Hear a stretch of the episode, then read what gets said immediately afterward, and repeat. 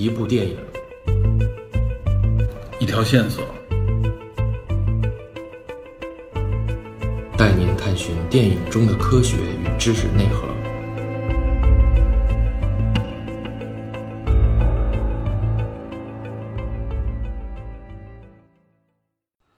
Hello，大家好，欢迎收听本期的电影侦探，我是 Peter。有段时间没有更新了啊，我也是在等一部电影，也就是上个月刚刚在韩国上映，由日本导演石之愈合所拍摄的这部韩国电影《前客》，也叫做《婴儿转运站》。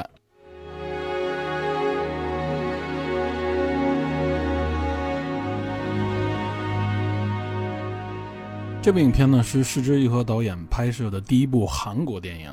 影片的故事本身。拍摄地包括所有的主要演员都是来自韩国。二零二零年有媒体报道，石之愈合呢将和宋康昊、裴斗娜、姜东元这几个可以说具有国际影响力的韩国演员合作拍摄一部电影。那么据说石之愈合呢在距此五年之前就开始构思这个剧本，故事主要呢就是围绕一个弃婴而展开。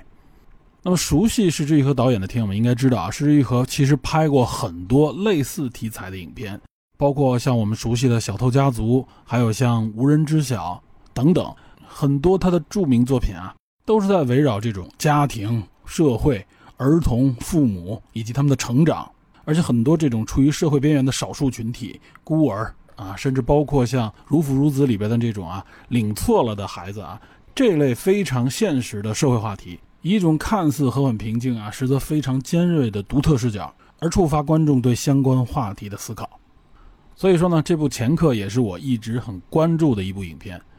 那么今年五月呢，这部影片在戛纳电影节上首映，而且此片呢也获得了金棕榈的这个提名。最后呢，本片的男主宋康昊获得了戛纳的主竞赛单元最佳男演员奖。不过我个人啊，更关注这部影片当中的女主，也就是这个婴儿的母亲素英的这个扮演者李知恩。我看她呢，在网上啊被韩国人称作“国民妹妹”，除了是演员之外。她同时也是一位音乐制作人、流行歌手，应该也是具有相当的人气。我觉得她在本片当中作为这个年轻的婴儿母亲的演绎，对我来说是印象深刻。那么至于宋康昊、包括姜东元还有这个裴斗娜，我认为他们呢都算是合格的表演，是自己正常演绎水平的发挥。当然了，可能是因为李知恩是一个新面孔，对我来说呢比较新鲜。另外，我觉得呢也有失之愈合对这个角色的一种拿捏和把控。从李知恩的这个演绎当中体现出来了一些和预想套路不太一样的内容，同时呢，也正是这个角色所引申出来的相关话题，是我这期节目想要聊的一个重点。这个重点也是近期在全球的一个焦点话题，也就是有关女性的这个堕胎权。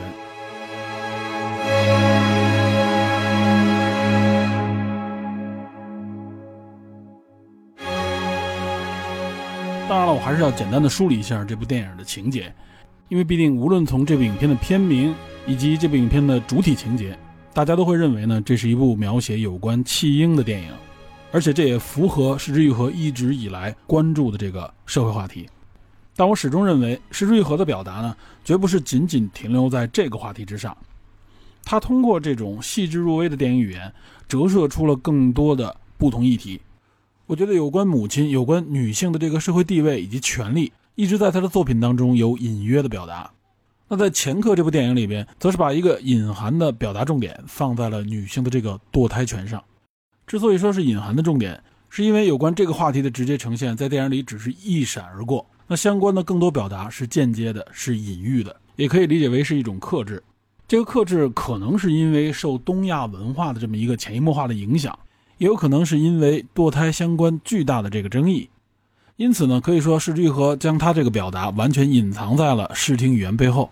而且我个人认为啊，很多人还忽略了这个重点，不知道是不是因为对失之愈合已经有了一个套路性的认识，所以我看有不少人对《前科》这部电影呢不是特别满意。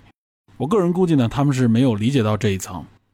所以呢，我要在这里简单的梳理一下这部影片。来看一看，为什么说这部影片和近期因为美国最高法院的一次判决所引发的有关堕胎权的巨大争议话题有着密不可分的相关性。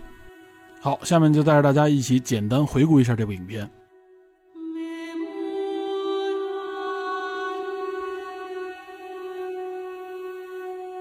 影片一开头，就从一个雨夜开始，一个年轻的母亲，也就是李智恩扮演的这个素英，将自己刚出生不久的这个孩子移寄到这个教堂弃婴箱的门口。注意啊，她并没有把自己的孩子放入到这个弃婴箱当中，而只是放在了箱门口的这个地面上，然后就离开了。注意这个情节非常关键，后面我会解读。先介绍一下这个弃婴箱，在韩国呢也叫 baby box。应该是从2009年开始，韩国民间的一些宗教组织将这个接收弃婴的箱子设立在了教堂。它主要呢就是希望，如果有这种弃婴的情况发生的时候，这个父母呢能够将自己抛弃的婴儿放在这个育婴箱里边，目的是为了减少弃婴的这种夭折率。因为通常情况下，出于社会道德的压力，这些抛弃婴儿的父母呢都是偷偷的将自己的婴儿抛弃。无论是国内还是国外，我们看到一些新闻上都有报道，一些弃婴呢，往往出现在一些，比如说洗手间啊、公园啊、花坛啊之类的地方。当然，也有一些是在医院，在一些更公开的公众场所。那么，在公众场所被遗弃的婴儿呢，估计呢，这些抛弃他的父母，目的呢，是为了能够尽快的让人发现，能够将这个婴儿救助走。但是呢，有的时候也是迫于这种道德压力嘛，所以他们往往抛弃在一些不容易被人发现的地方。他并不是希望这个婴儿不容易被发现，而是希望自己抛弃婴儿的这个行为不容易被发现。这样呢，就会导致很多被抛弃的婴儿呢，非常容易被夭折。往往人们发现的时候，可能已经隔了一段时间了。那么婴儿因为缺水、缺少食物，甚至因为环境的问题，就死掉了。所以呢，很多国家就设立了这种 baby box。原则上，这种收留弃婴的 baby box 啊，并不是现代文明的产物，它呢是在若干年前就出现过，基本上呢都是出现在一些宗教场合。那么现代意义上的这个 baby box 呢，比如我国也有啊，尤其前些年有些新闻报道，就比如说设立在医院的，我们通常叫做婴儿安全岛，目的呢就是为了收留这些被遗弃的婴儿。不过，无论是国内还是国际上，对这种婴儿安全岛这种 baby box 呢，都是有一些争议的。有人认为呢，因为出现了这些收留婴儿的安全箱，导致呢更多的婴儿被抛弃，等于是变相鼓励一些不负责任的父母将自己的婴儿抛弃掉。这其实是一个非常复杂的、有争议的话题。不过呢，并不是本期要谈的一个重点。那我们本期节目主要是要谈的是有关弃婴再往前之前的这么一个争议话题，也就是堕胎。回到这部影片啊，就是开头这个场景很重要，有很多细节。比如说，母亲呢并没有把这个婴儿放入到这个 baby box 之中。另外呢，在这个 baby box 旁边，实际上一直潜伏着两个警察，也就是由裴斗娜和这个叫李周应的两位女演员扮演的两位女警。他们两个人呢，实际上潜伏在这个弃婴箱旁边，但他们潜伏的目的并不是为了抓捕这些抛弃婴儿的父母，而是要跟踪追查这个弃婴箱后面的人，也就是本片的两位重要的男演员。一个是宋康昊所扮演的这个叫尚贤的大叔，另外一个呢就是由姜东元所扮演的这个东秀。东秀呢是在这个教堂里工作的一个义工，他的工作呢就是和这个弃婴相关。而且很快我们就会发现啊，这个东秀和宋康昊所扮演的这个尚贤，他们两人实际上是在合作将这个弃婴呢转卖出去，实际上就是贩卖人口。那么他们合作的方式呢，就是发现有这种没有被人发现的弃婴的情况下。将这个婴儿呢偷偷的转卖给一些想收养孩子的父母，这个影片名前客指的就是他们两个人。那么两位女警啊，在暗处跟踪观察，实际上追踪的也是他们两个人。所以影片一开头就将这个室友以及人物关系非常清晰的展现了出来。然后呢，影片的主体情节就是在接下来踏上这个转卖婴儿的路途上展开的。因此呢，也可以说这部影片是一部公路片。这两位前客呢，要带着这个婴儿到不同城市来见他的买家，因此这一路上也要照顾这个婴儿。同时，两位女警在后边还在跟踪他们。但在出发之前，这孩子的妈妈素英又找了回来，想要将自己昨夜遗弃的婴儿带回。那么上贤和钟秀一商量，说为了避免这个母亲去报警，并且通过他们的经验判断，这个素英呢应该也是个问题女孩，所以呢就告诉了她实情。本意呢是说，如果这个孩子有人领养，他呢就能够拿到一笔所谓的手续费，因为他们判断呢这个问题女孩肯定也需要钱。但没想到呢，素英提出了和他们一起去见客户，也就是等于是直接加入了他们这个转卖婴儿的团队。所以这三个人就带上了这个婴儿，踏上这个交易之路。那么显然，这个交易肯定不是一帆风顺的。影片这也才开个头，所以呢，相信大家都能判断出来，这第一个交易肯定是不能成功的，因为带着婴儿的三人组呢，要找到合适的买家，警察的一路跟踪呢，也一定是要在他们那个交易达成的现场将他们一举抓获，这样一来也就营造了这个故事的矛盾张力。所以虽然没有这种夸张的动作表演以及呢紧张的冲突情节，但这部影片一点也不会让你觉得平淡乏味。除了关心这个故事的发展，尤其是这个婴儿的命运。随着旅途的推进，观众会逐渐发现一些有关这个故事的谜团，然后呢，也会随着旅途慢慢的被解开。比如这个问题母亲苏英，她遗弃自己孩子的动机到底是什么？同时，这几个角色的身世也和这个故事息息相关。另外，还会发现警察追踪他们的同时，并行发生的还有一个涉及黑社会的非正常死亡案件。结果会发现，这起案件和这个弃婴也有着非常重要的关联。这里我们也能体会到失之愈合他的这个故事搭建的巧妙之处。那么至于每个人的身世，尤其是这个孩子他的命运，以及这个婴儿交易和这个非正常死亡案件之间到底有着怎样的关系呢？我就不在这里边给大家剧透了。接下来呢，还是要先聊一聊为什么说这部影片这个故事和堕胎之间是有着非常重要的关联。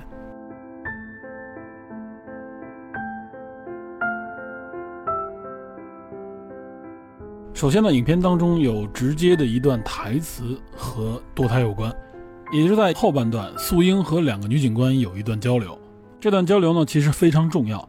首先是解开了影片开头设置的一个谜题，也就是素英为什么将这个孩子没有放入到这个 baby box？因为没有放进去的话，原则上啊，教堂里的人就不会发现这个孩子，因为是深夜嘛。比如说，如果早上再看到的话。当时又夜里下着雨，这个孩子到底能不能存活下来，就打个问号。这一幕我们前面也说了，正好被这个女警官裴斗娜看到，所以她呢就在这个时候问这个素英说：“你说说吧，到底为什么你没有把孩子放入到那个盒子里？”这时候素英才意识到，原来女警官从头至尾一直在跟踪她。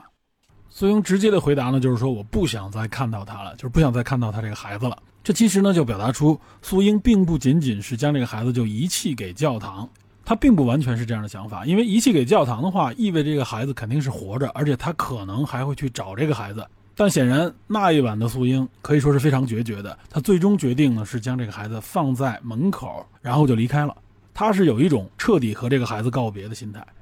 那么影片在此处的这么一个解谜。可以说，在类似的啊，我们亚洲的文艺电影当中是非常少见的，甚至说是有点颠覆性的。颠覆的是什么呢？就是颠覆的是我们通常所认为女性应该具备的那个所谓的母爱。我们可以简单回顾一下类似的影片当中啊，失足少女也好，或者是穷困潦倒的母亲，甚至有可能是女罪犯，无论怎样，在对待自己孩子的时候，都要展现出一种无私的、义无反顾的母爱，这是一种绝对的政治正确。但在《前客》这部电影里边，失之愈合展现出来的这个母亲可就有点不一样了。这是为什么？我说素英的这个演员李智恩，她的表演非常值得注意。整体上，他对这个角色的理解和表达，应该是体现了导演失之愈合的一个思想啊。当然，这里也有演员自己的一种把握啊。也就是呢，在这个整个影片当中，这个素英虽然在表面上能够看到一些我们传统意义上认为的应该拥有的那种母爱。但同时呢，他好像又和那个我们认为的母爱不太一样。他在这里边有的时候表现出来呢，是一种对母爱的抗拒和拒绝。通过对这个孩子的态度，包括对这个孩子啊所谓的这个交易当中他的一种态度，他对这个孩子有一点点若即若离的情感。当然，同时这里也夹杂了很多复杂的情感，比如说因为东秀的这个影响，因为他也是一个孤儿嘛。也就是说，他们对母亲的这种呼唤，或者说对母亲的这种向往。投射到了素英身上，但是从始至终，素英呢并没有完全的买单，没有展现出来，好像是，啊一副非常接纳的、宽慰的那种母爱。包括在一个夜里边啊，他好像在替他每一个人的母亲说一声谢谢他们。这些情节看上去好像是很令人感动，但里边是夹杂着另外一个韵味的。这个韵味是什么？就是素英这个角色对这些设定的一个反抗。这是为什么？他在回答警官的那个疑问的时候，他说：“我不想再见到这个孩子了。”那警官说：“如果你这么想的话，你当初就应该打掉这个孩子，应该堕胎，别把这个孩子生下来。”这个时候，素英回答出了非常关键的一句话，他用一种设问句的方式问这个警官：“比起生下来遗弃，那么生之前就将这个孩子杀死，这指的就是堕胎了，这个罪责会更轻吗？”这个罪责指的就是韩国当地的法律。要知道，韩国直到二零二零年才颁布的一个有关叫母子保健法的修订案，同时也涉及到刑法。这个母子保健法实际上在韩国已经实施了几十年，也就是在之前，韩国妇女如果想要堕胎的话，实际上是违法行为，除非有足够证据证明不堕胎会影响母亲的这个生命健康，或者说这个胎儿有致命缺陷，否则妇女堕胎就会触犯刑律。那么，直到二零二零年推出这个修正案。韩国女性的堕胎权才部分的得以法律的保护。按照这个新的修正案，女性在怀孕十四周之内堕胎是完全合法的，而且呢不需要征求自己配偶的这个同意，这个条款被删除了。那么到十五到二十八周之内这个孕妇呢是有条件堕胎，这个条件也就是你要堕胎的话，必须经过相关医疗部门的这个认可啊，比如说有一些特殊的原因等等，也不是完全禁止。那么二十八周之后啊，就除非有特别的原因，除非真的影响到了这个孕妇的这个生命安全的时候，才允许堕胎。这个修正案的颁布啊，可以说是对韩国女性堕胎权的一个确立，也可以说是韩国女权运动的一次胜利。因为堕胎权一直就是女权运动当中一个非常重要的指标。那我们回到这部影片，显然这部影片它所描述的这个时代背景啊，应该是在二零一九年之前。所以素英是这样质问警察的。也就是我如果要去堕胎，那岂不是罪过更大吗？个人认为，这句质问是在体现影片的那个隐藏主旨，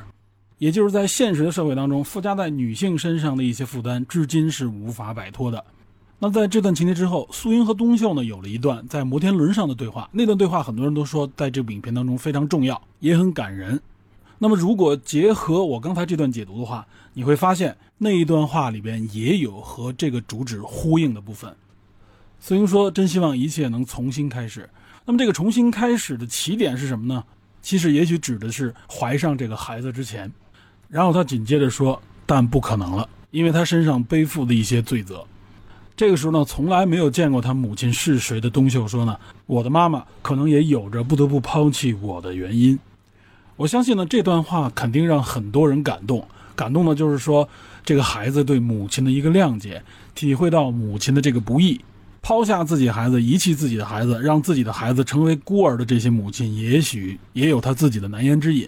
貌似是一种体谅和解式的这种感动。但是我个人觉得这句话实际上体现出了更大的一层悲哀。这个悲哀是什么呢？就是母亲要不然就是伟大的，要不然就得接受自己孩子的原谅。可以说，对母亲的这个道德标准要求是非常严苛的。当然，这个要求并不是说人们直接的要求。而是人类社会长期以来自然形成的对女性、对母亲的一种道德伦理上的诉求，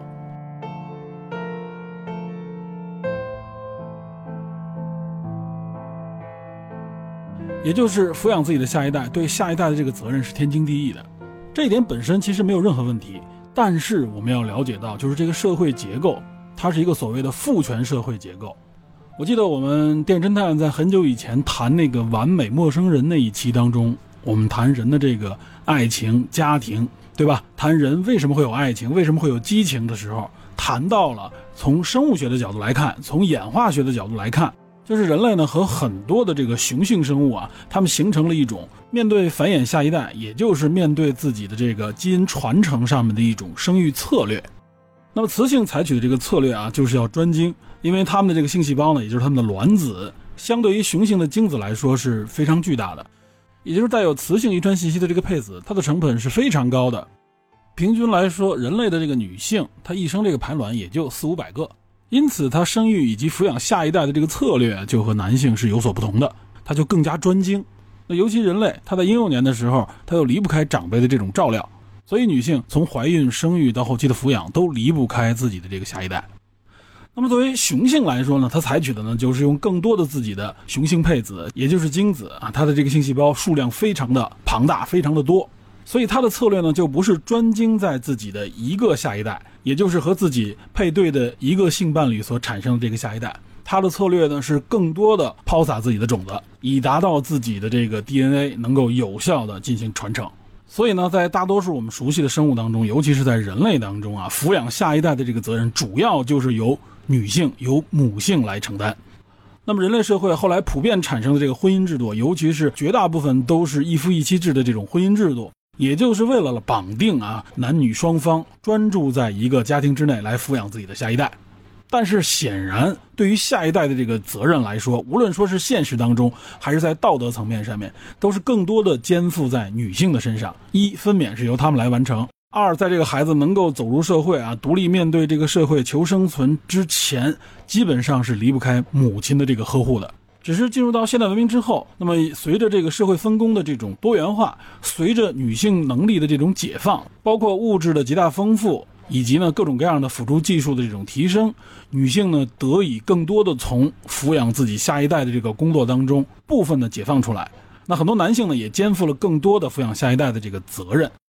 那么即便如此，尤其像我们东亚地区啊，一个男性不负责任、不抚养自己的孩子这件事情，大家都认为是不对的啊，都会去谴责的。但如果一个母亲这么去做，那么显然那种谴责的力度，或者我们认为他大逆不道的那个程度，要远远强于一个男性。这实际上呢，某种角度上来说，就是一种父权社会下的一种视角。那么，尤其女性出于对下一代的这个抚养的天然的伦理的这种责任，显然对于一个已经诞下的婴儿，这个母亲是绝对不应该抛弃他的，不应该逃避这个责任的。这可以说是没有办法的。所以，现实当中我们也能看到啊，更多的是单亲家庭当中的母亲负责抚养自己的孩子，社会呢也会倾斜更多的力量去协助他们。同时，也恰恰是因为，至少从目前来看，男性是无法分担分娩这个责任的，所以再加上女性也无法摆脱掉这个生育的责任的情况下，那么女性如何来追求自己的充分的权益呢？实际上呢，也就是女性呢要求要获得充分的这种生育权、生殖权，也就是谁来生这个孩子，谁拥有这个生殖权。简单说，生不生孩子由女性说了算，这也就是生殖权。那么生殖权当中就必然包含了堕胎权。结合这部影片，也就是素英她质问的那一点，她能不能够在生这个孩子之前把这个孩子流掉，也就是堕胎？那么显然，在影片当中，她所面临的这个现实是不允许她堕胎的。她如果堕胎，会接受到一个惩罚。所以说，这个故事所反映出来的这个社会现实问题，追根溯源，它的根源在于哪儿呢？根源并不是在于这个母亲应不应该抛弃这个婴儿，而是在于更早的时候，她有没有权利流掉这个孩子。当然，有人会说了啊，如果她检点一点，或者说采取足够的这种避孕措施，不就会避免这种情况发生吗？这显然是对女性的一个苛求，因为哪怕是采取了比较充分的这种避孕措施，它仍然有小概率事件会导致女性怀孕。但是在这个问题面前，男性显然是没有任何直接责任可以去承担的啊，都是一些道义上的责任。他不想承担，其实他也没有任何的问题，他自己本身也不会面临是否堕胎的这个选择。而且就像这部影片当中啊，很多男性在这个时候往往采取的是一种逃避这个责任的策略。可能大家站在我国的这个视角啊，对这一点可能体会并不是特别的深刻，因为毕竟我们国家堕不堕胎，至少到目前来说是相对非常自由的。这个自由打个引号。但在一个禁止堕胎的地区，一个国家。那么这个问题就不是那么简单了，而且往往最后的承担责任方就是女性，实际上呢，就等于将这个包袱抛给了女性，而且女性是不得不接下来。这就是为什么包括联合国，包括世界上很多国家啊，主流的国家，包括像我国，都明确的通过立法承认堕胎权属于女性拥有的基本权益。那么这时候有人就会问了，哎，为什么美国今天反而发生了一个所谓的倒退？他对女性的这个堕胎权又是怎么样来限定的呢？这个国家到底发生了什么样的问题，导致女性的这个堕胎权好像在很多地方、很多州被剥夺了呢？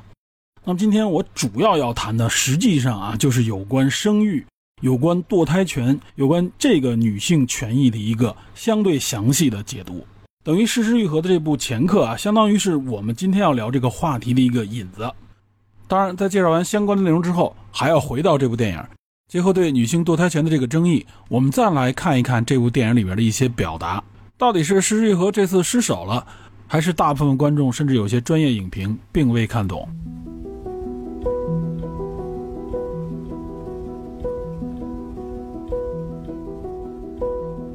时至今日啊，二十一世纪的今天，二零二二年的今天，我们应该如何认识堕胎以及堕胎权？新闻媒体里边一直报的这个罗素韦德案到底是怎么一回事？这个心跳法案又指的是什么？为什么当今世界上面很多人、国际政要，甚至包括美国政府、美国总统乔拜登，都在站出来明确的抨击美国最高法院的这个裁决？为什么很多人说美国最高法院的大法官逆转了美国的文明发展进程？美国女性的权益面临着一次历史性的大倒退？我呢，都打算在接下来的节目当中呢，尝试给大家做一个解读。那么，首先我们就要来谈一谈美国社会当中这个堕胎权的争议。也就是提倡禁止堕胎的这些所谓的保守势力啊，他们所代表的叫做亲生命派，与呢提倡女性应该全部拥有堕胎权，所谓的亲选择派之间，他们的矛盾到底是怎么一回事儿？在这儿提到的这个亲生命派，这个生命指的是谁的生命呢？指的也就是这个胎儿的生命。当然了，这里边这个胎儿的定义啊，并不是非常严谨的，可以说就是泛指啊还未临盆出生的这个在母亲肚子里的这个所谓生命。那他这个生命的起点是什么时候呢？按照这个亲生命派自己的定义，也就是指的从受孕之时开始，这个受精卵本身就是一个生命了。那么之所以叫做亲生命派，也就是因为他们认为胎儿的命也是命，所以呢，即使是这个胎儿的母亲母体也不能够剥夺胎儿的生命权。因此，他们认为女性是不应该拥有所谓堕胎权的，也就是要禁止堕胎。甚至呢，这个女性的怀孕是因为被强奸、被乱伦所产生出来的这个生命，都不允许女性去堕胎，因为在这里边，他们已经将这个胎儿、将这个胚胎、将这个受精卵视作为一个生命，所以呢，生命的这个权益是高于一切的。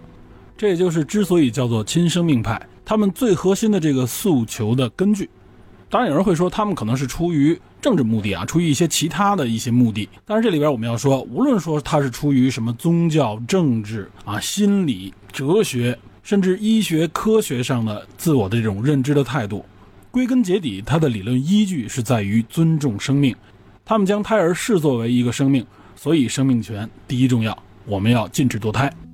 那么反观亲选择派呢，则是认为啊，胎儿的这个生命并不能够认为是一个完整的生命，它这个时候呢是属于它的母体、它的母亲的一部分，只有在他们降生之后，它才能够称之为一个完整的生命，才能被称之为一个人。所以原则上，在这个胎儿降生之前，也就是他在胎儿变成婴儿之前，我们应该尊重的呢是他的母体，是这个女性啊，是这个母亲。她是有权来决定是否要继续怀孕，是否要分娩诞下这个孩子，所以他们认为我们应该维护的是女性的生殖权和堕胎权，是否要生下这个孩子由女性自己说了算，这是他们的一个合法权益，应该得到维护。那么显然这样看下来啊，我们认为亲生命派和亲选择派他们的一个争议的焦点是什么呢？也就是我们如何来定义所谓的生命。如何来定义所谓完整人的这个生命的确立、人格的确立？也就是说，到底从什么时候开始，我们才应该将这个胎儿视作为一个生命，视作为一个人，从而他才拥有一个人应该拥有的生命权？这个问题乍一看上去好像是一个医学问题，或者说是一个科学问题。可能大家下意识觉得，哎，这个定义不是应该听科学、听医学的吗？但其实。在这个问题的定义上啊，涉及到我们应该如何定义生命，如何来定义所谓的人格。但现实是，至今我们人类并没有一个对此的统一标准，这里边呢还充满了争议。那我们到底应该怎么来看待生命呢？它是从什么时候确立的呢？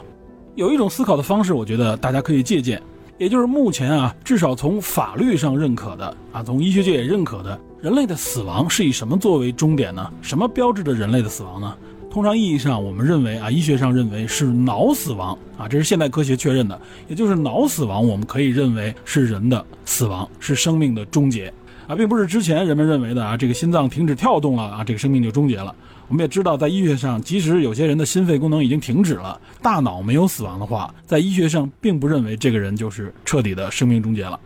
这个定义相对来说是比较明确的，也就是脑死亡。